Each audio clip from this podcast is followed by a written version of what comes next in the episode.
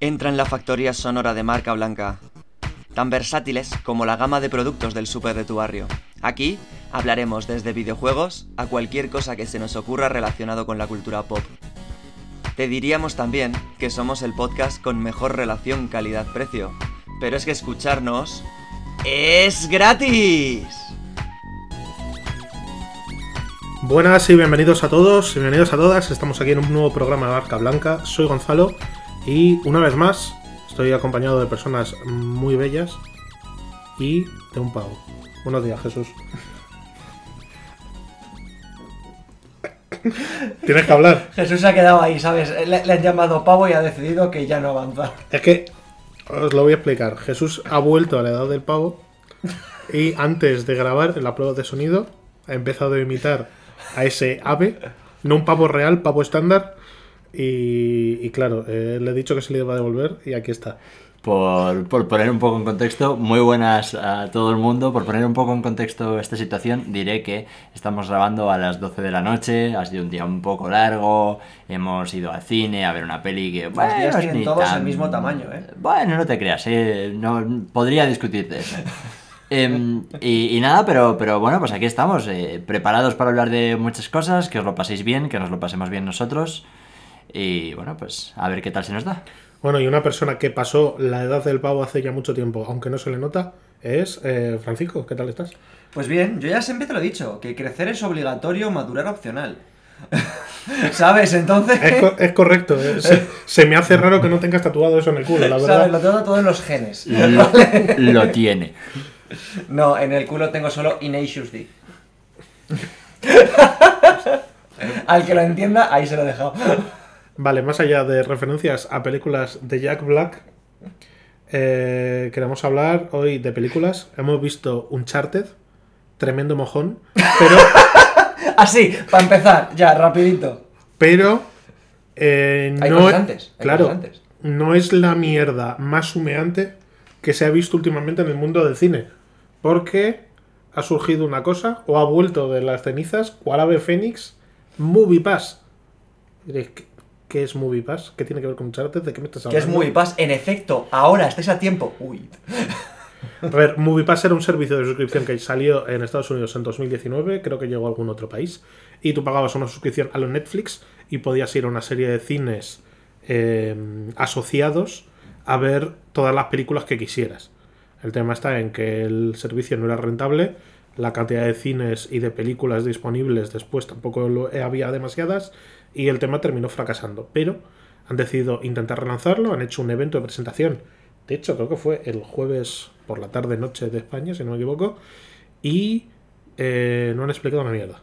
Y lo que han explicado va a convertir este año, 2022 del señor, en el año del Cyberpunk y no por lo que haga CD Projekt. Dicho esto, quiero que lo expliques tú, Jesús. Sí, a ver, básicamente han vuelto. eh, podrían haber. pues, bueno, podría haber sido peor, supongo que podrían ser un NFT. eh, pero no, lo que han decidido es. Bueno, más o menos. han decidido volver a través de una aplicación en la que tú en principio tienes, según parece, porque todavía queda mucho por explicar, eh, tienes que ir como consiguiendo puntos para conseguir como sus monedas virtuales.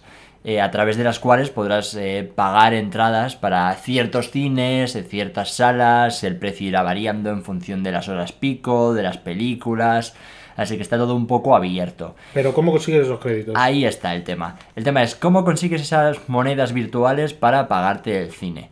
Bueno, pues eh, según parece, por la información que han dado hasta ahora, esto será eh, viendo anuncios directamente a través de la aplicación, a través del móvil. Y cuando decimos viendo anuncios, eh, podríais pensar, bueno, pues, eh, pues pongo los anuncios que tenga que ser, los dejo en el móvil y pues yo qué sé, yo me voy a hacer mis cosas y ya está. Eh, no, no va a poder ser eso porque eh, aquí está la polémica entra con el tipo de tecnología que van a utilizar para que veas los anuncios. Estamos hablando de un de una- un sistema de análisis eh, Facial. facial en el que van a recopilar los movimientos de tus ojos, van a asegurar que estás mirando la pantalla, eh, que no estás mirando otra cosa, que tu cara sigue ahí, eh, para comprobar que efectivamente estás viendo los minutos que tienes que ver eh, de anuncios uno detrás de otro para conseguir esas monedas virtuales que cuando ya tengas X te servirán para pagarte una entrada de cine. Entonces, eh, claro, al final imaginaros tener que ver a lo mejor 20 minutos de anuncios para conseguir un par de euros de cara O, a ir al o cine. peor aún, anuncios de NFTs. Ah, eh, Que efectivamente eso se va a llenar. ¿Quién narices iba a querer poner esos anuncios ahí? Imaginaros de lo que se va a llenar eso. Van a ser todos anuncios de malísima calidad. O sea, si ya de por sí a lo mejor verte 10, 20 minutos seguidos de anuncios obligatoriamente mirando una pantalla, de anuncios comerciales medio de, de alto presupuesto, ya puede ser una y prestando tortura. atención de forma activa porque claro este algoritmo que mediante la cámara registra tus muecas eh, hacia dónde miran los ojos la atención que estás metiendo al anuncio eh, solamente te valida como créditos reales aquellos en los cuales has estado digamos de forma activa de oyente de ese anuncio A mí también me ha dado mucho miedo el hecho de que mm, a los créditos que creas con estos anuncios y de otras maneras eh, dentro de esta aplicación no lo llaman puntos, no lo llaman créditos, sino la frase que, que usan en la presentación es tenemos una especie de criptomoneda. Sí, es- eso es un poco confuso. Supongo que tendrán que dar más datos porque por ahora, bueno, pues eh, También Puedes, han puedes dicho- pasar tus monedas a otra cuenta, regalárselas a alguien. que se pasan muy de mes a mes. A ver, han dicho también que habrá planes de pago mm, que explicarán más adelante. Y también se han sacado una estadística de, de lo que viene siendo la minga, la chorra, la Sí, lo, polla. lo- lo típico de fuente, las cibeles. Efectivamente, en el cual dicen que si el 30% de las personas que van activamente al cine se suscriben a este modelo, las salas duplicarán sus beneficios. Eh, ¿Cómo Pero si, si no sabemos iba- ni los precios? Pues no se sabe. Pero Miami si, me lo si es la gente que ya iba al cine, ¿cómo es si esa misma gente coge una, una- una aplicación para ir al cine? Que si ¿Se va a duplicar el hecho de ir al cine? Si ya iban al cine. No, sus ingresos, que es decir, si tú te registras y te pones un plan de pago, será porque te sale más económico que soltar las entradas de forma individual. No entiendo cómo haciendo eso vas a conseguir Sí, al final ese tipo de estudios están basados en una métrica que obviamente es, favor- es fa- es factible, pero muy favorable para ellos y es, es un poco trampa normalmente estas cosas. Pero bueno, básicamente si lo que queréis es eh, ir al cine porque os gusta el cine, pues eh, hay formas de ir de manera moderadamente barata que no son este Movie Pass. De todas formas, eh, todo esto lo decimos no únicamente como podcasters de éxito low profile, sino también como renombrados expertos del marketing que somos. Desde- de, de hecho, podemos decir que profesionalmente somos más expertos en marketing que a lo mejor en, en crítica de, de cine. Es decir, que alguna triquiñuela de estas, todas las triquiñuelas las hemos visto, eh, ya sea de la competencia, ya sea de algún cliente o ex cliente, y eh, digamos que esta clase de datos huelen un poco a chamusquina. Sí. Dicho esto, algo que no me ha olido a chamusquina, sino a poza séptica, ha sido las aventuras del coctelero Nathan Drake. Porque era importante, por lo visto para la trama, decirnos que Nathan Drake, un, un hecho que no sabíais en los videojuegos y que ahora viene la peli a explicaroslo, es un tremendo barman. Efectivamente, eh, antes de nada diré que, eh, como podéis imaginaros por aquello de poza séptica y ese tipo de objetivos, eh, Nos ha encantado la la, película. la- la crítica a lo mejor que podéis escuchar en Son- este podcast no es especialmente positiva. No, no son insultos, son meros adjetivos calificativos.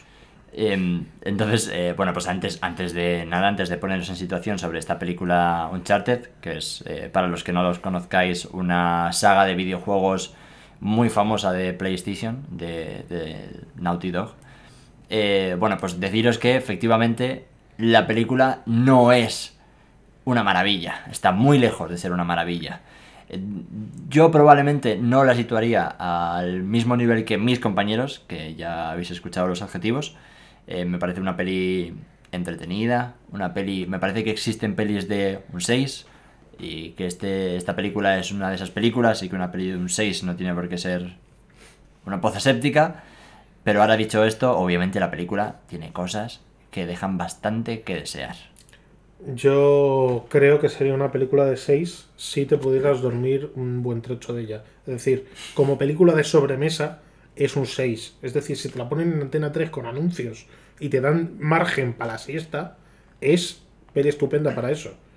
Pero como película de acción y aventuras es de las peores entradas de gran presupuesto que se han visto en los últimos años. Es decir, las escenas de acción están grabadas con el entusiasmo de un mono puesto hasta arriba de cocaína, eh, con un montaje que deja mucho que desear, metiéndote planos innecesarios en una misma secuencia por intentar hacerlo más atractivo, no sé cómo, y con una cosa que no he parado de comentar con Francisco a la salida del cine, que es lo que hemos denominado las secuencias Quick Time Event en el cine. Sí, es, es curioso como más, es que lo, que ha dicho él, según hemos salido nos hemos mirado y hemos dicho, ¿a ti no te ha parecido que las escenas de acción estaban como ralentizadas, como, como lentas, como paradas, como que te están proponiendo una escena de acción que sobre el papel suena súper mm, increíble, que va a ser alucinante, que vas a estar sentado en el borde del asiento porque va a ser eh, genial, como muchas escenas de Quick Time Event que tienen los videojuegos, que son escenas en las que sí, has pulsado cuatro botones, pero acabas de ver a Nathan Drake saltar, agarrarse, disparar a 15, había una explosión detrás y, te llena jugándolo. Eh, durante la película, en cada escena de acción, daba la impresión que, que estaba, est- est- estaba literalmente montada con Movie Maker, ¿no? Aquí metemos el golpe. Aquí, aparte, a renglón seguido, pero en otro momento de, de- tono, metemos el que le va a molestar que le haya golpeado y va a meter un chiste. Y ahora le vamos a hacer saltar a, a- X sitio, no vamos a entrar en spoilers ni decir nada, pero ahora le vamos a hacer saltar para allá y va a caer. Primera, pri- primer plano, cara de ¡Ah, he caído y me he hecho pupita. Y para otra vez, plano a la, a la mala. Eh, plano a que se están acercando a, pegarse. Eh, plano a que se ha movido algo por encima. Plano otra vez que siguen corriendo hacia ellos. Y llega un punto que dices, por favor, mm, ¿podéis volver a hablar? Porque no me está sirviendo de nada esta escena de acción. Más allá de que la explicación te da a entender que en el storyboard había un dinamismo que después no se ha conseguido replicar en el producto final, el tema está en que había, como en esos cambios de planos, se alternan microsecuencias a una velocidad normal con secuencias cortas de un segundo en las cuales va, no voy a decir que con tiempo bala, pero casi, que te recuerda mucho a los momentos en los cuales te sale un Quick Time Event, te pulsa la X y se te ralentiza un poco la acción para que tú tengas margen de darle. la X. Y claro, en, en el- en un videojuego tiene sentido, más allá de que te dé tiempo a ti a darlo, porque la acción al estar ejecutándola tú tiene una continuidad y queda todo orgánico, a pesar de que visto desde fuera va, digamos, a golpes, y nunca mejor dicho. Pero en esta película, de verdad que no. El- es, es- es totalmente cierto. En, en muchas secuencias de acción parece bastante claro que falta ritmo. O sea, creo que la forma de definirlo es eso, como que faltan ritmo a las escenas de acción y esto es más sangrante aún teniendo en cuenta que hablamos de Uncharted que al final no deja de ser un juego que, eh, por lo que es principalmente conocido, es por su ritmo en la acción. Eh, es un juego en el que el personaje protagonista se mueve constantemente, tiene que bueno, pues ir atacando, disparando, golpeando mientras escala, hay mucho movimiento constante y no se ha conseguido replicar de manera satisfactoria, no solo que no se ha conseguido replicar, sino que no parece que no termina de entender un poco el, el lenguaje del cine. Obviamente ese, bueno, pues desde el punto de vista de alguien que por supuesto no es ni director ni muchísimo menos, pero es un poco la impresión que me deja como espectador. Em, Y ya no solo eso, sino que también yo, que también lo he comentado a vosotros, mm, he tenido la impresión de que durante todo el filme había dos Nath- Nathan Drake. Había momentos muy claros en los que veías a, a Tom Holland y decías, ah, ese es el Nathan Drake de los videojuegos. Y momentos en los que el Nathan Drake que te estaban presentando era el Nathan Drake de la película, o el Nathan Drake que a la película le había dado cierta importancia en ciertos puntos, que luego en momentos rápidos de cortes, literalmente en un corte veías un Nathan Drake, en otro corte a, los 5 segundos veías el otro, porque de un momento estoy, ah, es que estoy dolido y tal, no sé qué, pero dentro de dos segundos voy a empezar a hacer chistes porque, jaja, esto es lo que hago en los videojuegos.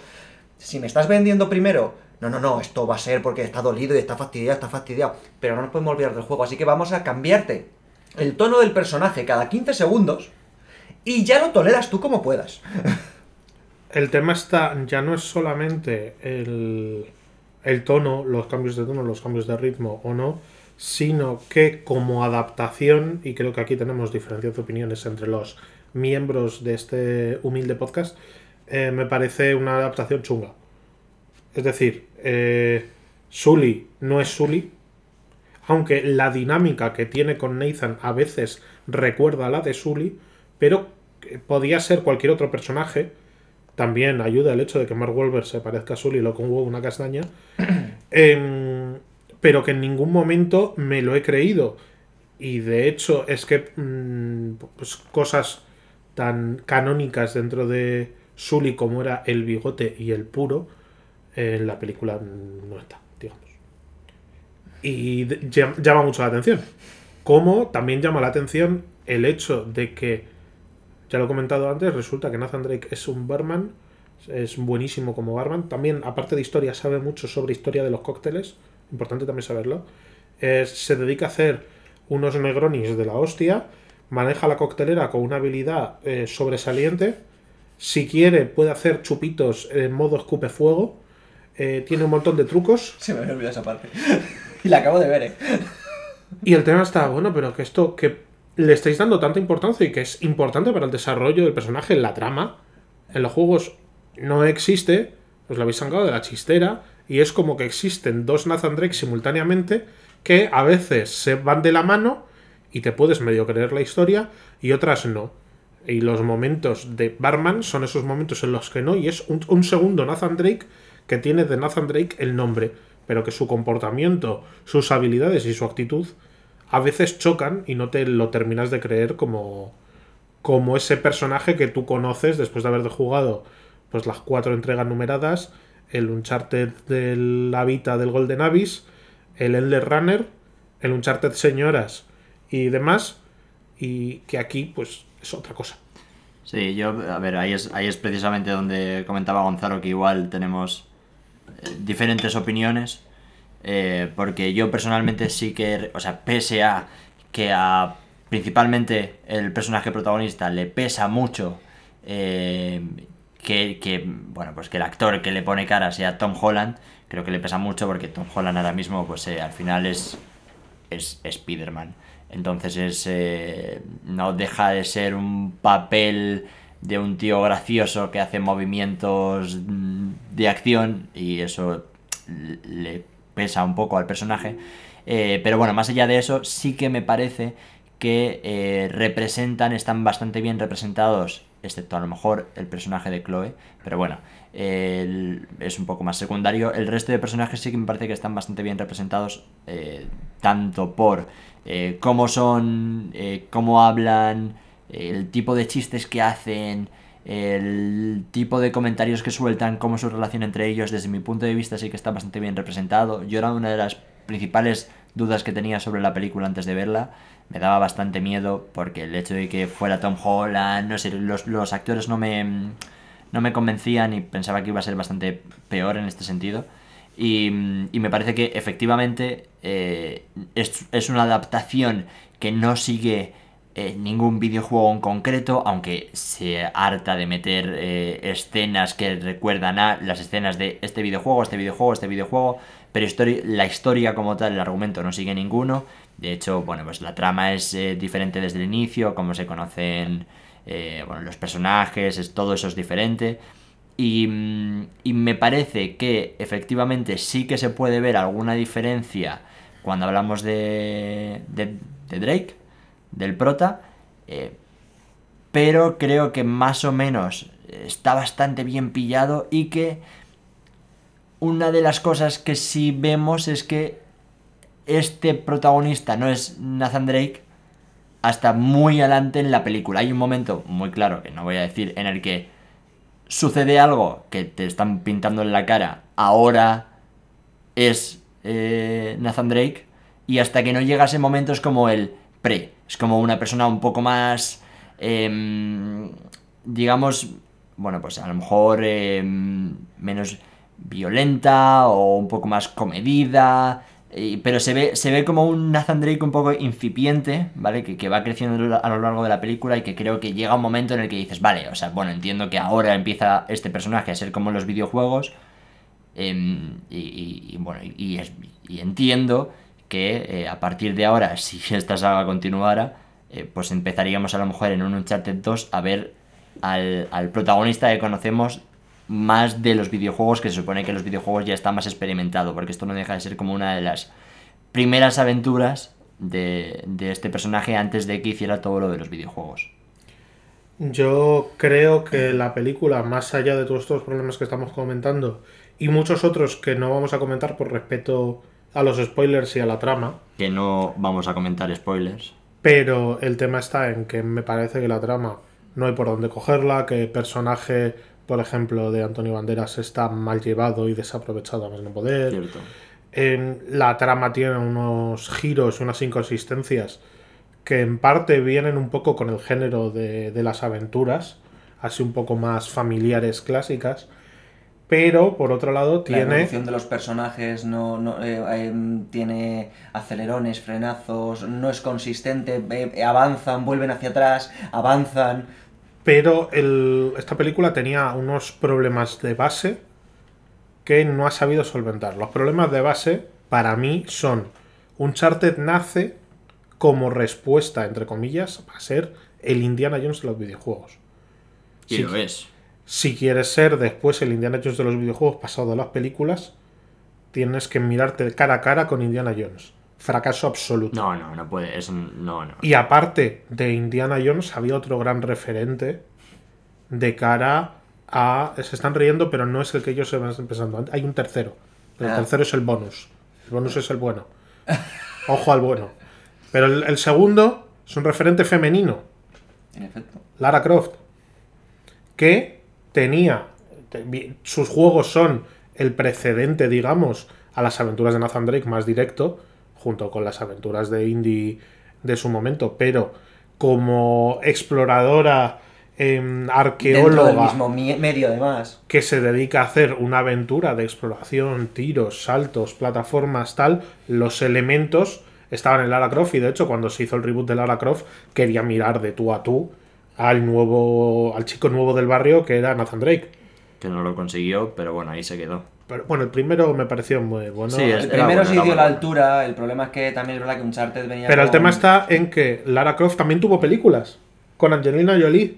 Mejores que estas. Eh, Eso, Bueno, ah, bueno, lo pongo en duda, ¿eh? eso quiero La cuna de la vida es mejor que Uncharted, la que acabamos de ver Doubt. en el cine. No estoy seguro. Yo, yo era lo que quería decir, ese era iba a ser mi hot take. Y efectivamente, gracias Paco por soltarla. Eh, para mí, cualquier película de Angelina Jolie como Lara Croft es mejor que el esperpento de Nathan Drake, que, que no, que no da la talla. Y aparte, hay otro, otro tercer referente que era el que aquí los amigos sabían que yo iba a saltar. Me parece bastante mejor referente el que va a decir ahora que eh, Tom Raider, lo siento. Y es, había que medirse con el más grande. Había que medirse con Nick. Con Nicolas Cage. Como Que tenía ahí sus dos grandísimas sus dos grandísimas películas de la búsqueda. Y cualquiera de las dos películas de la búsqueda son eh, mucho más entretenidas, dinámicas, eh, divertidas. Incluso el humor es más Uncharted que el de la película de Uncharted. Y sobre todo, yo pensaba que la primera de la búsqueda eran 90 minutos. Y yo he salido del cine pensando, es que claro, la movida esta de Uncharted son dos horas. Normal que se haga larga cuando está compitiendo contra la búsqueda que tiene a Nick Cage y actores de primer nivel, a Disney tal y cual, y duraba 90 minutos. Cojo, miro Letterbox, no, dura cuarto de hora más. Son dos horas y cuarto, pues, eh, hostia puta, ojalá tuviese la mitad de ritmo. Sí, luego una cosa que también creo que le pesa bastante a la peli eh, es que mm, creo que hay determinadas escenas que si no has jugado a los videojuegos, y esto a lo mejor nosotros que sí que los hemos jugado, eh, bueno, pues eh, no, igual no lo habríamos notado tanto, pero Para yo lo que... es- desgracia con el Uncharted 4. eh, para nada, para nada, juegazo el juego, el Uncharted 4. Eh, Pero si los cuatro son iguales. Bueno, bueno, claro, es que, a ver. Partiendo de la base de que piensan que son iguales. Eh, Yo no pienso que son iguales. Para mí el mejor, de hecho, es el de la Vita, de- claramente. Pues bueno, bueno, ya está. Yo creo que esto se comenta solo. Pero eso es cariño que tienes toda la vida. Eh, O sea, tú con la Vita tienes algo especial, todo lo hemos sabido. Ya, eh, para que después se piense la gente que soy un hater de PlayStation, pero no. No, también, también. Si es que tú puedes hacer de todo, tonto. yo, yo en realidad soy hater de todos. Luego lo vais a ver. Eh, bueno, lo, lo que comentaba es que una de las cosas que sí que creo que le pesan a la película, y aquí os advierto por si pretendéis ir a verla, es que creo No que es, es yo, yo la recomendaría, pero os la recomendaría especialmente si habéis jugado a los juegos y os gusta, eh, bueno, pues tenéis cariño a la franquicia y demás, porque eh, la mayoría de escenas están pensadas claramente para que te recuerden a Para meter un momentos Quick Time Event. de videojuegos, o sea, del videojuego, me refiero. Eh, eh, claramente hay escenas que más o menos pueden ser interesantes o quizás no tanto, pero que están metidas para que te recuerde, ah, pues hay una persecución del mismo estilo que hay en todos los Uncharted. Eh, hay momentos en los que salta Tom Holland y hace no sé qué, como hace en, en X videojuego. Se ve una escena que recuerda a este otro, se ve la caída que recuerda a este otro. Y esos momentos creo que son bastante... eh, o sea, que están hechos con cierto cariño. Eh, luego veréis, no está basado en ningún videojuego y eso, mm, o sea, en ningún videojuego concreto y es un poco una mezcla eh, de todos, también un poco a nivel eh, visual y de los elementos que tienen encima de las mesas y tal, pero es muy curioso porque a lo mejor estás viendo, están, están en un entorno de un bar, por ejemplo, y ves que tienen una cerveza que claramente son las cervezas que toman siempre en el Uncharted 2. Pero luego ves que en el fondo hay una estantería que claramente tiene los colores de cuando estaban en no sé dónde del Uncharted 3. A lo que me refiero es, si habéis jugado a los juegos, em, probablemente ah, va a haber ciertas partes de la película y les tenéis cariño que van a conectar con vosotros. Pero si no los habéis jugado, es mucho más fácil que haya ciertos momentos que no es que os vayáis a perder, porque la película es súper simple, pero que a lo mejor no va a conectar de la misma manera con vosotros. Pues el Y problema a lo es ese, mejor o sea, los habéis jugado y tampoco conectáis con ella. Porque como película es mediocre. Pero vo- volviendo un poco a lo que estábamos diciendo antes. Tom Raider. Angelina Jolie. Pegándose con el robot al principio de la película. Esa escena. Te puede gustar más, te puede gustar menos. Puedes considerar que la película es mejor o peor. Pero es una escena que todo el rato estás ahí diciendo, ay Dios mío, Angelina. Ay, que te da. Cuidado, agáchate, muévete, eh, se mueve, salta por encima, disparos, luces, activa, activa, activa, activa y de repente ocurre algo que todo el mundo aquí ha visto Tomb Raider, ¿no? Que dice, estaba preparado para parar y entonces, ¡pum!, saltan, te presentan los personajes. Esa escena de, mm, acción, y voy a tirar de una escena de, de Uncharted que salen los trailers para que no haya ninguna clase, pero eh, habéis visto en los trailers que hay un momento en el que saltan de cosa en cosa un avión que se está, parece que se está cayendo, no voy a decir ni cómo han llegado ahí, ni cómo termina. Pero esa escena, que también tiene que ser una escena de alta tensión, de, de mm, pulsaciones mm, por minuto disparadas, oh Dios mío, ¿qué va a pasar? Salto, no sé qué, no sé cuántos. Estaban en el cine diciendo, pero... Pero va para terminar esto ya, eh, hacen algo, mm, mi- miraba, me giraba, miraba a Gonzalo, Sí. me giraba, miraba a Josu, Es- es- Gonzalo me miraba y hacía...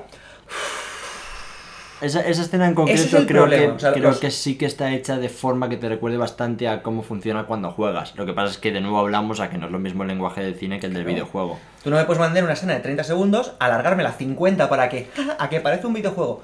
Y, y que yo esté en el cine diciendo, me estáis parando, me- me- se, os, está- se os está calando A ver, la acción, es que se os está Yo, calando. yo quiero recalcar cómo no han sabido trasladar el lenguaje y no entienden incluso el lenguaje del cine cuando hay una determinada escena que por cosas del guion como que te la enseñan dos veces, vamos a decirlo así, con diferentes puntos de vista. Como, como en todo, o sea, como en los videojuegos, que es un es algo que ocurre en prácticamente todos los videojuegos de Uncharted. y te repiten los mismos planos y el mismo metraje dos veces, que es como, oye, ya me he enterado que esto está sucediendo en simultáneo. No me rellenen metraje que ya bastante tengo con la duración que hay. No hace falta que me lo repitas de nuevo. Lo hacen sin, sin estar proponiéndose para hacer una película de animación a los Goya de, de este año, lo cual me molesta muchísimo. Esto es, un- esto es la enésima referencia a Goya Automaticoa. Mañana son los Goya. eh, la mayor suerte de esta buena gente. Por favor, o sea, todos si ganan el, el, el, Oscar para animación, o sea, o sea, el Oscar, el Goya por animación, yo ya me voy a los Y el Oscar también. Y ya está. Y el Ambrosio y el Paco. Eh, la cuestión. No, el premio Paco ya se lo has dado. Nos vamos a Cibeles a celebrarlo.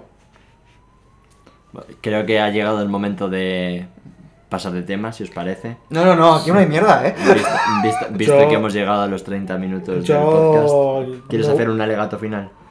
Mi alegato final es que si pensabais que había soltado odio por la boca en este rato de Uncharted o no, queda. Porque, claro. Se en encuentra en un sitio de fuego cruzado, Gonzalo, ahora mismo. Claro, eso, eso yo quería haceros la típica preguntita de qué habéis estado jugando en estos últimos días. No lo hemos hecho al inicio del programa, pero os la hago ahora. Al Y- Wreckfest y al San Andreas de Definitive Edition. Estás enfermo. Voy a hacerme una, una esta en Twitch de buscando bugs. O sea, ¿Buscando? Pokémon, Pokémon con el San Andreas. You gotta catch them all the bugs y a saco. Ajá, el Arceus, supongo que tú, Yosu, como Pokémoníaco oficial. Efectivamente, yo he jugado mucho al Pokémon Arceus. Pero mucho, ¿cuántas horas? Eh, aproximadamente mm, 40-50. Yo creo que ya estoy más cerca de las 50, sí. Y todavía no te lo has pasado. Todavía no me lo he pasado. Me queda Lo está bastante. disfrutando. Yo tampoco me lo he pasado. Ya, ya, ya. Vale, yo he jugado al Arceus, ya me lo he pasado con 20 horas, y no es que haya ido a machete a por la campaña porque me he hecho secundarias, he ido a mi bola, pero se me ha hecho bola en según qué puntos, y creo que es un inicio tibio a lo que debía ser el gran reinicio de la saga, pero un paso en la buena dirección, como ese hombre que casi se estrella contra la sede del PP, que también iba en la buena dirección. No para acribillar a The Lies.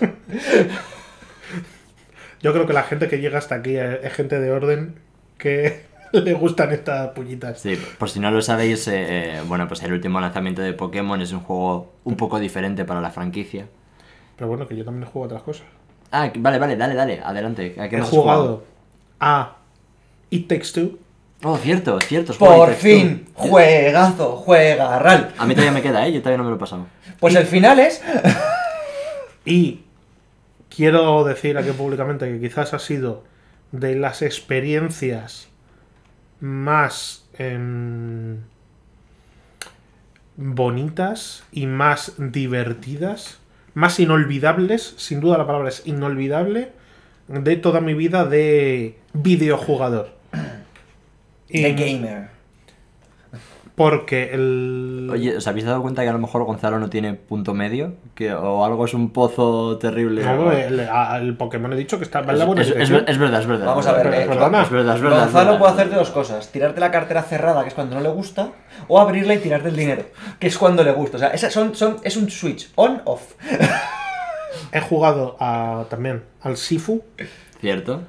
y me queda mucho por jugar. No le puedo dedicar las horas que querría porque quería acabarme el Pokémon para venir aquí siendo el único degenerado que se ha acabado la campaña. Para poder hablar de esto con un mínimo de seriedad. Y por si acaso Josu decía que es que soy un hater, no, yo puedo hablar con propiedad que me lo he pasado. Se la ha pasado, se la ha pasado. Y he jugado o algo parecido a, a una cosa. Además, una cosa de una compañía. Esto, esto me duele más a mí que a Podemos, podemos. Voy a presentar la compañía. ¿Puedo, puedo, puedo, ¿Puedo ponerle remedio yo a la compañía? No, no, yo creo que lo que han hecho no tiene remedio. ¿Sabes por qué? Porque no sé si a lo mejor este es vuestro primer podcast con nosotros y no nos conocéis demasiado.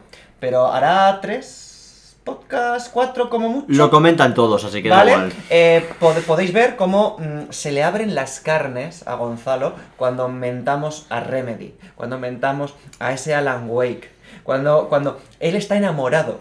Y, y- y todo ese amor, toda esa ilusión, le han llevado a dar un paso al vacío. Sam Blake es mi padre. Sa- Sam Lake Sam es su Lake padre. es su padre. Un día se levanta y le ha dicho ¡Plas! Pero claro. Esto es para que no te acostumbres. Eh, Claro, su padre a lo mejor no todos los días se levanta con buen humor, ¿sabes? Eh, el tema está más allá de mi afición a los juegos de Remedy. Mi afición, ahora es una afición, no es una, es una enfermedad. O sea, Bueno, vamos sí, a hablar las cosas como son. Quizás. Pero también significa que me califiquéis de esta forma que no vais a volver a probar el café de Alan Wake que hay en esta casa. porque si hay un café oficial de la Wake y lo tengo comprado. Mira, os voy a decir, eh, no voy a decir de dónde viene esta frase, pero hará una hora se ha escuchado la frase de, si a mí me da igual, que no me lo vuelvan a enviar, que por ejemplo para, y por intercambio me den más café y arreglado, esta frase se ha dicho. Es que he tenido muchos pedidos últimamente a la tienda de Remedy, esto es literal. Es decir, me he comprado un par de sudaderas, el café, un póster, el póster ha llegado mal, se ha vuelto a enviar y me lo han vuelto a enviar mal y yo ya les he mandado un correo en plan de chicos, no, no preocupéis, ya dejad de enviar, que siempre llega mal, ya enviarme otra cosa que cueste lo mismo y chimpún. No sé, café. Por ejemplo, porque si hay algo que me gusta, pues es el Remedy y el café. Pero eh, el tema está, no estamos hablando de todo esto, ni de mis adicciones a la, Gratis. a la cafeína, sino de mi adicción a Remedy en este caso y cómo Remedy ha sacado la campaña para Crossfire bajo el nombre Crossfire X. Y eh, tremenda X le pongo al juego. Madre mía, madre mía. Em, Más que una X es una F. el tema está, eh, Cross- Crossfire es supuestamente el juego más jugado del mundo, por encima del Fornite, por encima de tal, porque tiene muchísimo público, sobre todo en Asia, y es un shooter multijugador rollo Counter-Strike, ¿vale? Que tiene tanto un modo clásico que llaman, que es lo más parecido al Counter de toda la vida, como un juego moderno que va más a una cosa más de rollo el- los Star Wars Battlefront, por ejemplo. Y eh, se ha portado para consolas de Microsoft, ha salido en Game Pass, el multijugador está como free to play y aparte, como gran atractivo, había un modo campaña hecho por Remedy. Wow. La campaña está dividida en dos partes, cada una de unas 3-4 horas. Y la primera eh, estaba incluida gratuitamente en Game Pass. El juego olía un poco a chamusquina. ¿Sabes? Una pregunta, ¿sabes si las dos campañas eh, son una continuidad de Sí, la otra? son- es la segunda parte, literal. O sea que en realidad lo que está incluido en Game Pass es como la, La primera mitad. Vale. Y eh, lo primero de todo es, eh, los que querían jugarlo con Game Pass no han podido. Es decir, el juego salió el día 10 y eh, los usuarios de Game Pass no han podido acceder a la campaña. Solo hemos podido acceder a aquellos desafortunados que hemos comprado las campañas. De manera ciega. Porque yo he soltado la mosca para este perpento. Gonzalo escuchó Remedy y, empezó y- a calentársele la cartera. Y había descuento de lanzamiento, era como 25 pavos por las dos campañas y un pack para el multijugador que no lo voy a utilizar en la vida, pero ok, 25 como estos, pum, en dolor. ¿Y por qué dolor? Porque el juego, bueno, lo primero es que el- ha habido muchas quejas porque no hay reviews del juego. De hecho, esto es lo más parecido a una review quizás a términos casi universales, es decir, en Metacritic sigue a cero reviews y solamente había una en la de Series X y una en la de One de una persona en cada una y ya está. No lo ha jugado nadie, no se entiende. No han podido. Y la- el multijugador viene con un mapa para cada modo, literal. No, si eliges un modo, hay un mapa para el deathmatch, un mapa para A cada la bandera, ¿no? modalidad. Eso es, es- eso es increíble. O sea, más- eh, pero Y- con esos modos, más que. eh, esto es una, una cuestión que te pregunto yo. Eh, más que un parecido a un Call of Duty, ¿sería más parecido a lo mejor a un. A al un- funcionamiento de un Unreal Tournament de los antiguos? No, Con esos es- modos de capturar la Eh, bandera. es, más un, es más un counter. Por, la, por cómo apuntas y por cómo mueres de rápido y tal. Vale, es vale, más counter. Pero el tema está en que el juego ha salido completamente roto, desnivelado, con problemas, eh, chungo. Y lo, eso vale para las dos modalidades multijugador, pero lo de la campaña, que era lo que a mí me interesaba, no se ha salvado. Y tiene problemas de lo más variopinto. Lo primero es que, pese a contar con una tele eh, LG OLED de estas tochísimas, con refresco variable, eh, tiene screen tearing incluso en modo rendimiento. El screen tearing es un efecto eh, gráfico desagradable que se produce cuando mueves la cámara de forma rápida y que normalmente se producía en PC y que salen como líneas que te cortan la imagen por la mitad. El tema está en que esto no sucede cuando juegas, sucede en las cinemáticas. Por alguna razón que no, no se entiende. Los efectos de sonido a veces están y a veces no. Es decir, hay veces que se escuchan los pasos y se escuchan los disparos y otras que son mudos. Eh, la, mm, la imagen, pese a estar calibrado en la pantalla de calibrar la imagen, de esto del gamma, el brillo y tal y cual, eh, hay momentos en los cuales absolutamente no se ve nada y momentos en los cuales hay un foco que te deja ciego y no ves nada tampoco. Los enemigos, su no funciona y puedes estar. El, juego tiene coberturas. Da igual, no, no los utilices porque no sirven. Es decir, si los enemigos no te disparan, ¿qué más dará? Eh, O sea, ha sido un poco. eh, y, el, el- y el bug más gracioso fue cuando yo empecé a dudar de mi cordura. Porque el juego inicia con una misión a un país inventado que se llama como Azagia en Oriente Medio. Supongo que allí hablarán azagense. Y el azagense, por lo visto, debe ser un idioma extraordinariamente similar al castellano hablado entre Valladolid y Madrid. Porque, pese a tener el juego configurado con voces en inglés, en plan como la versión original, digamos, eh, en algunos momentos el, el juego decidía que los enemigos pasaban a hablar inglés, que hablan inglés muy british, muy correcto, muy ok. Mejor eso que un inglés chungo con acento de Azerbaiyán. Azerbaiyán. eh, Te les has puesto un país real ahora. ¿no? Sí, ya, la verdad es que patina un poco, pero bueno, po- pongamos ese. Se entiende, se entiende. Y eh, de repente eh, los enemigos eh, les estaba disparando y empiezan a hablarse en el castellano, que yo lo agradecí porque entendía hacia dónde querían, creían que les iba a disparar. Pero, mm, ¿por qué? Igual era un poco innecesario ese cambio de Vamos a idioma. ver, le gustó mucho a, a Sam Blake el Resident Evil 4. ¡Detrás de ti, imbécil! Le gustó mucho y A dijo, ver. voy a ponerlo igual. Puede ser que los estuvieras haciendo tan mal que el modo fácil es de repente que hablen en tu idioma. Debe ser. Eh, el tema está en si. Y después por en lo jugable y en mecánicas es. ¿Recordáis cómo eran los shooters? Iba a decir antes del Modern Warfare 2, pero me voy a ir antes. ¿Os acordáis de los shooters antes del Halo? Shooters de, de consola, con mando. ¿Os Claro. acordáis de cómo era el Killzone 2? Digo, bueno, no, el, el Killzone Call 2 of Duty quizás 1. tenía un pase. El, el Killzone 1 ya era, era algo más. El Call of Duty 1, el... Pues. em, Toscos, toscos. eh, Esto es igual de tosco. Con unos gráficos mm, no muy actuales, pero tampoco muy chungos. Digamos un poco a lo mejor de finales de Xbox 360, Play 3. Un poco. El, el tema está en que me, me da la sensación de juego de 360 chungueras. Juego doble A de 360. Ese es el espíritu que impregna el juego. No mola. Increíble. Y lo único bueno es que eh, Remedy vuelve a tener tiempo bala como en el Max Payne. Eso guay, eso a tope, eso buena mierda. Pero no me salva nada. Igual se podían haber quedado la idea para uno de sus triplesas. Y después de haber pegado todas estas hostias a mis finlandeses favoritos, es decir, yo, yo he, he aprendido algo de finlandés por Remedy. Esto es, esto es real. Eso es cierto, ¿eh? O sea, estamos aquí como, como testigos, ¿eh? Eh, y me duele más a mí que a nadie eh, decir todas estas buenas palabras sobre esta buena gente. Esperemos que este pequeño, esta pequeña caída les ayude a, a que su próximo juego, bueno, pues... eh, Hombre, si se marcan ahora un No Man's Sky, No, esto, No esto- esto no, no creo que tenga salvación No. posible. Pero yo sigo con la confianza de que cuando tengamos fecha para el Alan Wake 2, yo me pille una semanita de vacaciones, cae.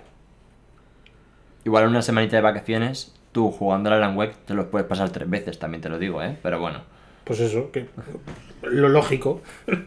¿Qué ¿Se puede pasar menos Vamos veces? Esa es la el, pregunta. el Alan Wake va a salir a las 12 de la mañana y tú a las 5 de la tarde vas a decir a Gonzalo, ¿qué tal vas con el Alan Wake? Ah, pues me quedan dos logros. Va a ser así, va a ser así. Dicho esto, no hablemos de mí. Hablemos Hablemos- de mí. Hablemos de Arceus.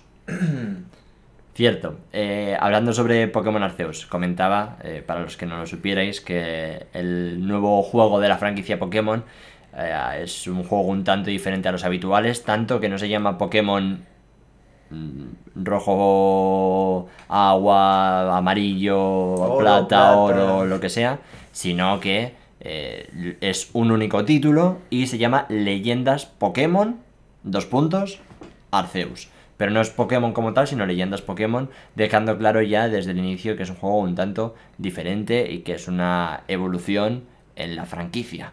Eh, es un tanto diferente porque es un juego en el que los combates como tal entre entrenadores pierden algo de protagonismo y lo ganan la captura y la forma en la que se capturan un poco a estas criaturas, a los Pokémon. Em, sobre esto, eh, y a ver, ahora comentamos un poco todos. Simplemente voy a dar unas impresiones muy generales, que son que a mí me parece eh, que en lo jugable es claramente, como decía Gonzalo, un paso en la buena dirección. Me parece algo bastante claro. Me parece que es un juego mucho más entretenido de lo que a lo mejor había sido Pokémon Espada y Escudo. Lo es. Efectivamente, todavía también creo que queda mucho trabajo por hacer, especialmente en el apartado técnico, que sigue siendo increíble que Game Freak no ponga más... No sé si Game Freak, probablemente a lo mejor Game Freak no, pero a quien le toque, de Pokémon Company, Nintendo, me da igual. Em, claramente a, a- a ese estudio le hacen falta más manos, le hace falta otro tipo de desarrollos. No Hace falta otra consola. El, No, pero, pero ya, pero ya no es solo la consola. Efectivamente, Switch no. O sea, está Pero- bastante capada, pero no es solo Switch. Los tiempos El- de carga del Arceus son una de las cosas que más me han chocado. No, Eh, pero- aco- sobre todo acostumbrar a X caja. Pero los tiempos de carga, de hecho, a mí me han sorprendido para bien. No, no, a mí no me ha parecido mal. No, no, no me parecen malos, también acostumbrado a lo que era Sí, eh, espada y escudo. Ah, bueno, es que yo no he probado Espada y Escudo. Yo, eh, la Claro. verdad es que yo he llegado al Arceus, que ahora, ahora cuando Es que eso. aquí, por ejemplo, Desde también hablamos, hablamos de, por ejemplo, el popping de texturas y modelados, que es salvaje. Sí, sí, lo es, lo es. Pero aún así nunca llegas a ese punto de salvajada que tenías en Espada y Escudo, que literalmente te aparecía un Pokémon a dos palmos que no lo habías visto. Sí, de hecho, eso se premia aquí que el- a lo mejor te tarda mucho en cargar la naturaleza de alrededor, pero más o menos los Pokémon sí que están cargados en la lejanía para que En la lejanía se cargan y se cargan con un modelado de peor calidad y se cargan con unas animaciones que me he fijado y creo que van según la distancia Sí, sí, eso- a sí. un cuarto de frames y a la mitad de frames de lo normal. Es decir, el juego se mueve a 30 frames, pero los Pokémon muchas veces por aligerar la carga del juego se mueven más lento que el resto. Sí, eso es así. Eh, aparte, eh, canta mucho la falta de antialias de cualquier tipo, porque tienes unos dientes de sierra como para cortar Sí, pan. en cualquier Es momento, además, ¿eh? en cualquier yo momento. acerco la Switch con el Arceus o una chapata y me la saca eh, en tostadas. Es una cosa demencial. Lo de el antialias. Em, la resolución eh, baila.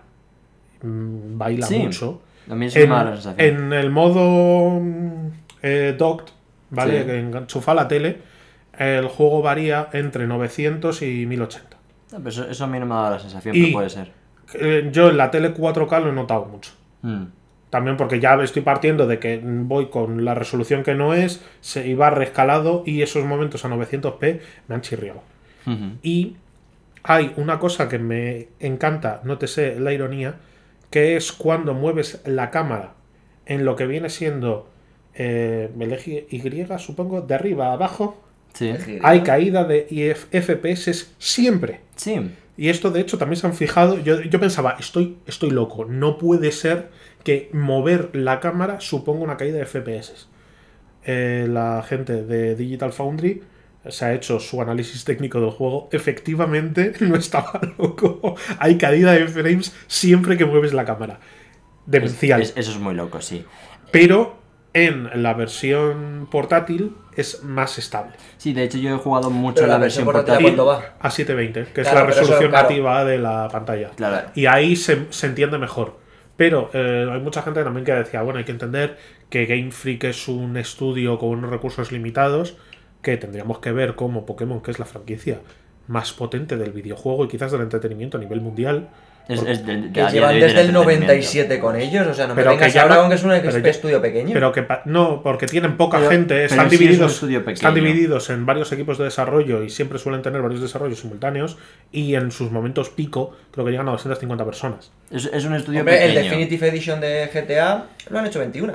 Ya, y así va. Bueno, Pero el, el tema está en que y la gente dice, no, y claro, el sacarte esto como un mundo abierto, con la cámara, con la libertad que tiene, tal y cual, y con las nuevas mecánicas, hace que en Switch no dé más. Es como, mira, no. El problema no es de Switch. El problema no es de Switch. Porque tengo el Witcher 3 para demostrarte que la Switch puede. No, no, el La cosa claro. es El No Man's Sky. la, la cosa es querer. La cosa ¿Cómo es lo han tener hecho los de No Man's La Sky? cosa es tener el, el dinero, el tiempo, los recursos, las ganas, lo que sea, para querer hacer esto. Y lo que no puede ser es que juegos first party vayan peor que juegos third party Y lo que me parece todavía más sangrante aún es que el juego que poco más o menos quería hacerse como en la equivalencia a la comparativa dentro de Nintendo, que era con Zelda Breath of the Wild, Es un juego vende consolas, el Arceus.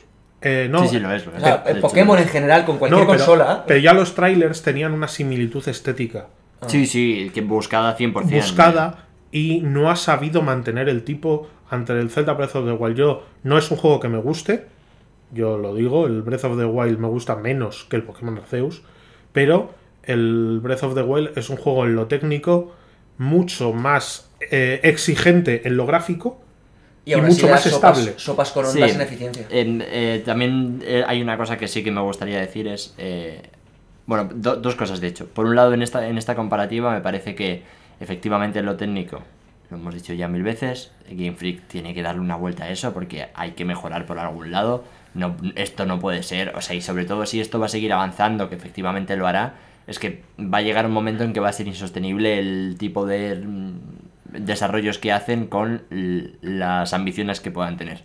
Pero bueno, eh, más allá de eso, creo que en lo técnico, efectivamente, no tiene ningún tipo de comparación con los juegos eh, de primera línea de Nintendo, de la propia Nintendo, pero sí que creo importante decir que a nivel jugable, sí creo de verdad, y ya no estoy haciendo una comparación directa de uno a uno de que te guste más u otro, creo que este sí que es a nivel jugal- jugable el Breath of the Wild de Pokémon. Sí que lo creo.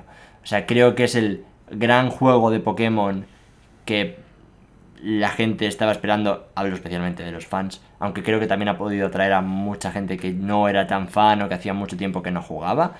Ahí Eh, está Fran indicándose a sí mismo porque su Sí, ahora voy a hablar justo de eso, pero desde el punto de vista mío. De Mm. llevo sin jugar a Pokémon 12 años y me he encontrado con esto. Sí, y, y por otro lado, eh, también me parece que es importante decir que todo lo que hemos dicho es totalmente cierto porque Game Freak tiene que mejorar, pero también, pese a que tiene que mejorar mucho más, también hay que destacar que se nota una mejora clara, aunque le queda mucho camino, en comparación con los anteriores juegos como pues, Pokémon Espada y Escudo, por ejemplo, o sin ir más lejos, el juego que salió hace dos meses, que era el...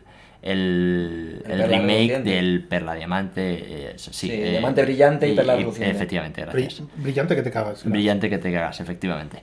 Eh, y, y esto, o sea, lo digo en serio, creo que hay un salto clarísimo. A nivel jugable es un salto A espectacular. Y a nivel técnico hay un salto claro. El tema del mundo abierto, entre comillas, porque funciona como el Monster Hunter, que va por zonas, creo que tú entras en una, eh, o sea, tú entras en, un- en una de las zonas que son bastante abiertas y no hay tiempos de carga dentro de las zonas. O sea, creo que hay, hay un salto que a Game Freak le ha debido costar mucho. Ahora, dicho esto, le queda mucho camino por Yo han delante. apretado pese mucho la- por un lado, pero han soltado demasiado por el contrario. Se- Sí.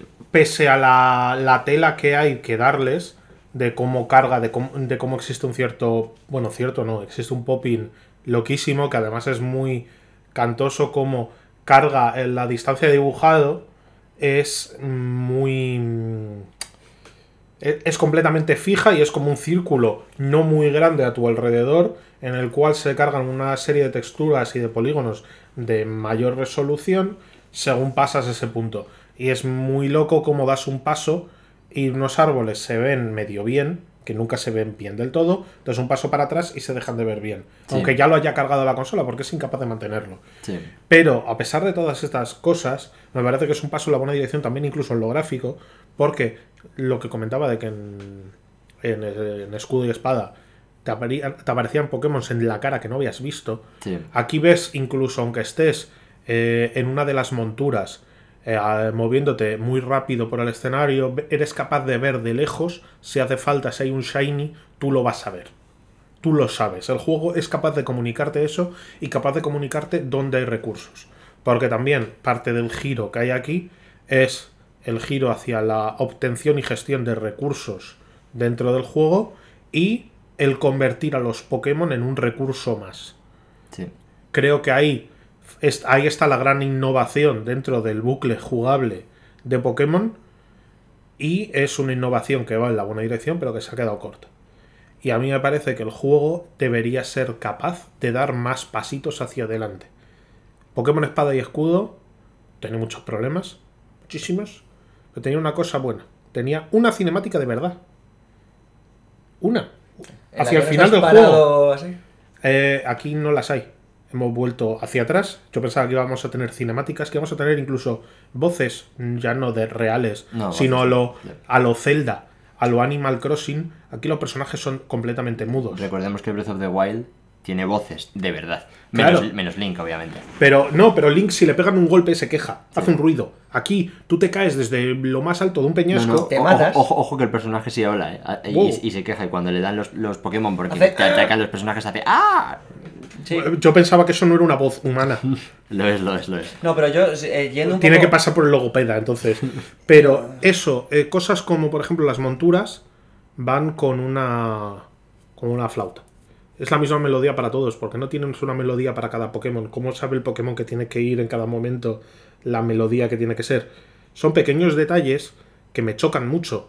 El, el hecho de que para ahorrarse el animarte, porque sí que hay unos vídeos que están generados in-game y que son lo que yo llamo vídeos cutres de Pokémon. Es decir, tú tienes que ir presionando el A para ir pasando diálogos y mientras tanto lo- los muñecos se mueven, se quedan como en un bucle, a veces mueven la boca sin parar. Como, como ha hecho Pokémon Se siempre. queda- Eh, El famoso dejar a tu personaje parado y que se- venga uno, a- eh, salen cuatro textos, se va de escena, viene otro y anda Pero llega, con- y se va. llega Ya un cutrerío tal en algunos momentos en los cuales te has comido una cinemática de estas con tres personajes hablando y tienes después de estar presionándola como un loco media hora, que es poco entretenido, de, ah, se acaba la cinemática y te ponen anda cuatro pasos. Tú ves que tienes que andar cuatro pasos y te salta otra cinemática igual con otros personajes.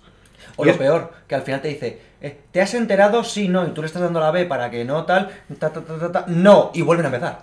Y dices, no, no, no, no, no, yo quito el juego una vez así, pero eh, lle- llevando un poco a colación todo esto, es, es lo que digo, yo llevaba sin jugar un Pokémon en, en una consola en general. Espera, un- Ah, una última perdón. queja que tengo, que es en las monturas hay una de ellas en las cuales en la cual si puedes lanzar eh, Pokémon para entrar en combates o intentar con- capturar. Pero en el resto no puedes y te tienes que bajar y subir continuamente. Me parece antiintuitivo Sí, y me yo- yo parece, también lo creo, yo también lo me creo. parece que es lamentable que no pueda el, el bicho quedarse ahí. Igual que, por ejemplo, me parece que es una mecánica que se utiliza poco, que por primera vez tú en los combates estás, entre comillas, como de espectador. De hecho, si te quedas en medio, te, te- te recibes hostias. Sí.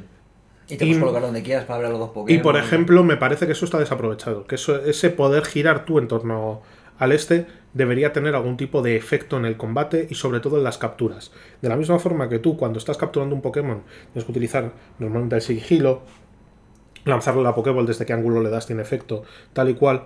Que eso, por ejemplo, cuando estés en un combate con un Pokémon salvaje y lo estés intentando capturar, que eso tuviese algún tipo de efecto. Y que no fuese la misma cinemática también sin importar en qué punto del combate estés, salga la misma cinemática que se la estás lanzando de frente.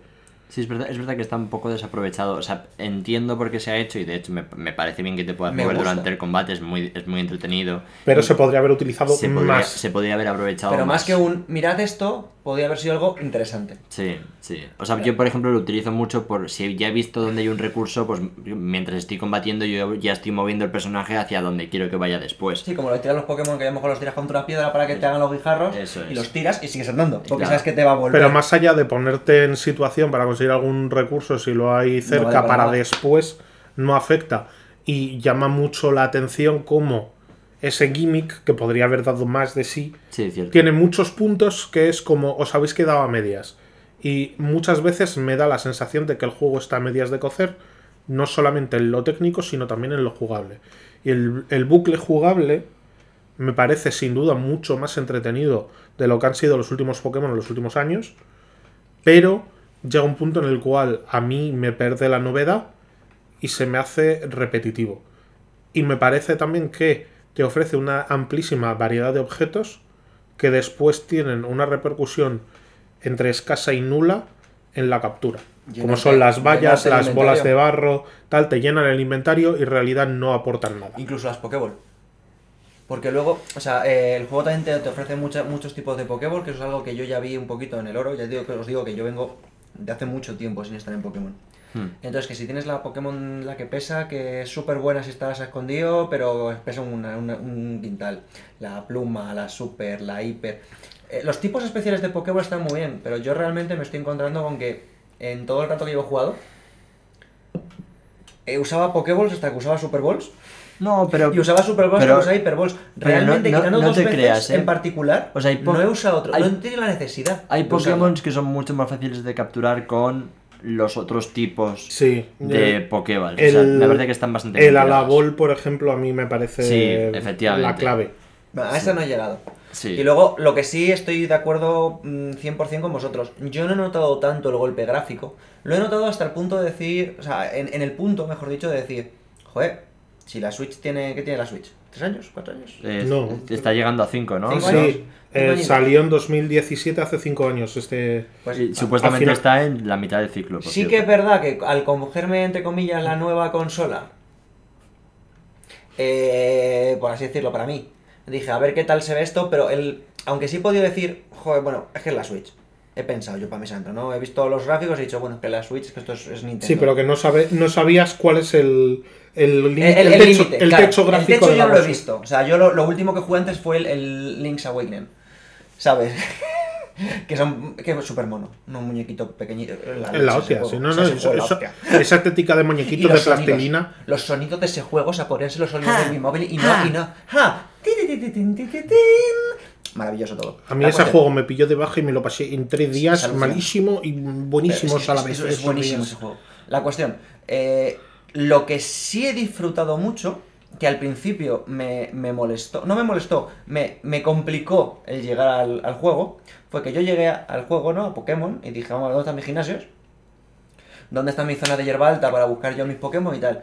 Primer golpe a mi concepción de Pokémon fue lo de ver los Pokémon por ahí. El no tener que meterme en hierba alta y a ver si me sale o no. Ya os digo que yo hacía mucho tiempo. Entonces, el ya verme los Pokémon por ahí, que me metan todo el, el jueguecito este de agáchate y prepara la Pokéball y puedes llevar las Pokéball en la mano. Y en la hierba o- alta estás tú escondido y no los o- Pokémon. O, cambiarte y sacar un Pokémon y pegarte. Me, me fascinó profundamente, o sea, me encantó. Me pasé, de hecho, ahí tuve un problema porque me pasé de nivel todos los Pokémon porque nada más llegar, antes de cogerme rango, tienes que volver a hablar con no sé quién para que te dé el rango 2. Y dije, pues ya iré. Y seguí pegándome con mis Pokémon hasta que todos los que había cogido al principio, ninguno me hacía ni, caso. Porque me lo estaba pasando también solamente de ir escondidito por la maleza. Uy, ese no lo he visto. Pum, le tiro. Uy, aquí hay un Pokémon gigante. Me lo estaba pasando súper bien. Entonces, por eso estoy muy, muy de acuerdo con vosotros en ese aspecto. Jugablemente, a mí este Pokémon es que me ha encantado. Es Es, que me ha parecido que todas las mecánicas que mi yo de 7, 8 años echaba de menos, no quiero llevar a mi Pikachu fuera, no, y quiero ver a los Pokémon, no meterme y que salga un combate. Es que me las están dando ahora.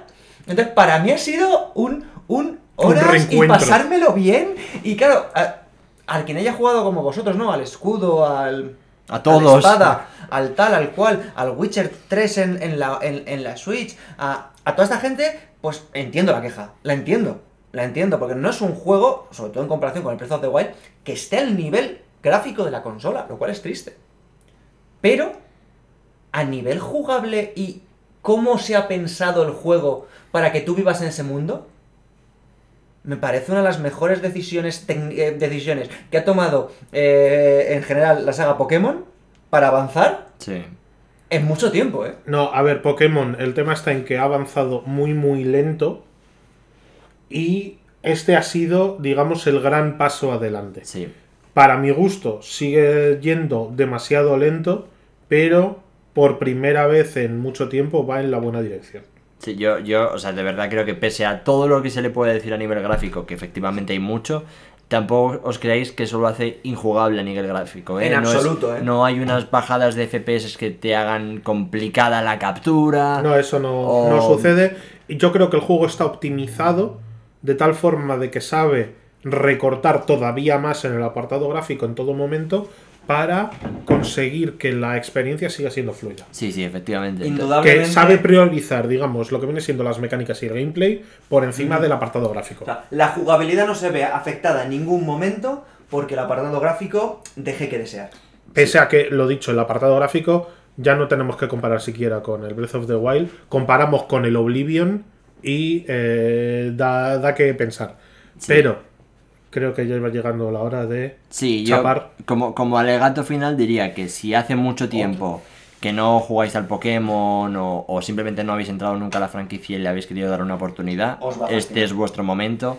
Y si sois fans de Pokémon y aún no lo habéis comprado, de verdad, de verdad, que no sé a qué estáis esperando. Pese a todo, juego recomendado. La verdad Sí. que sí, ¿eh? Muy Juego bueno. recomendado. Si, si lo recomiendo yo que soy el hater, imaginaos. Tiene que ser un Tenéis- juego tenéis- Es verdad, es Como os guste un poquito Pokémon, tenéis delante de vosotros eh, tranquilamente 60-70 horas de juego. Tampoco nos Muy flipemos. divertidas. Yo, llevo Si te 50 gusta y me queda. mola y quieres conseguir Pokémon Yo llevo misiones y 50 y me 70 queda bastante todavía. A, a mí me gusta tal y cual, pero llegó un punto en torno a las 16 horas que se me hizo bola, que el, el loop de gameplay no me, no me cuadraba y yo le ten- lo- me lo he pasado en 20 y yo creo que más allá de eso no voy a jugar mucho más. Pero, dicho esto, Os queremos mucho. Y va llegando la hora de despedirnos, que es que nosotros estamos grabando esto de noche, es, es un viernes ya sábado y es la una de la mañana. Efectivamente. Estamos demasiado sobrios para seguir hablando de Pokémon. Eh, podría ser. Así que, dicho esto, y sin mucho más que añadir, No olvidéis en darle a like y valorarnos en Spotify. Y en Dejar- Apple Podcast. dejarnos las reseñas. podéis seguirnos en Twitter, que vamos a estar- ser más activos, lo prometemos. Esta vez va en serio, de verdad, palabrita de la buena. Y em, buenas Nada. tardes, buenos días, buenas noches. Un lo que abrazo. sea. Nos vemos pronto. Hablamos pronto. Hasta la próxima. Chao. Adiós.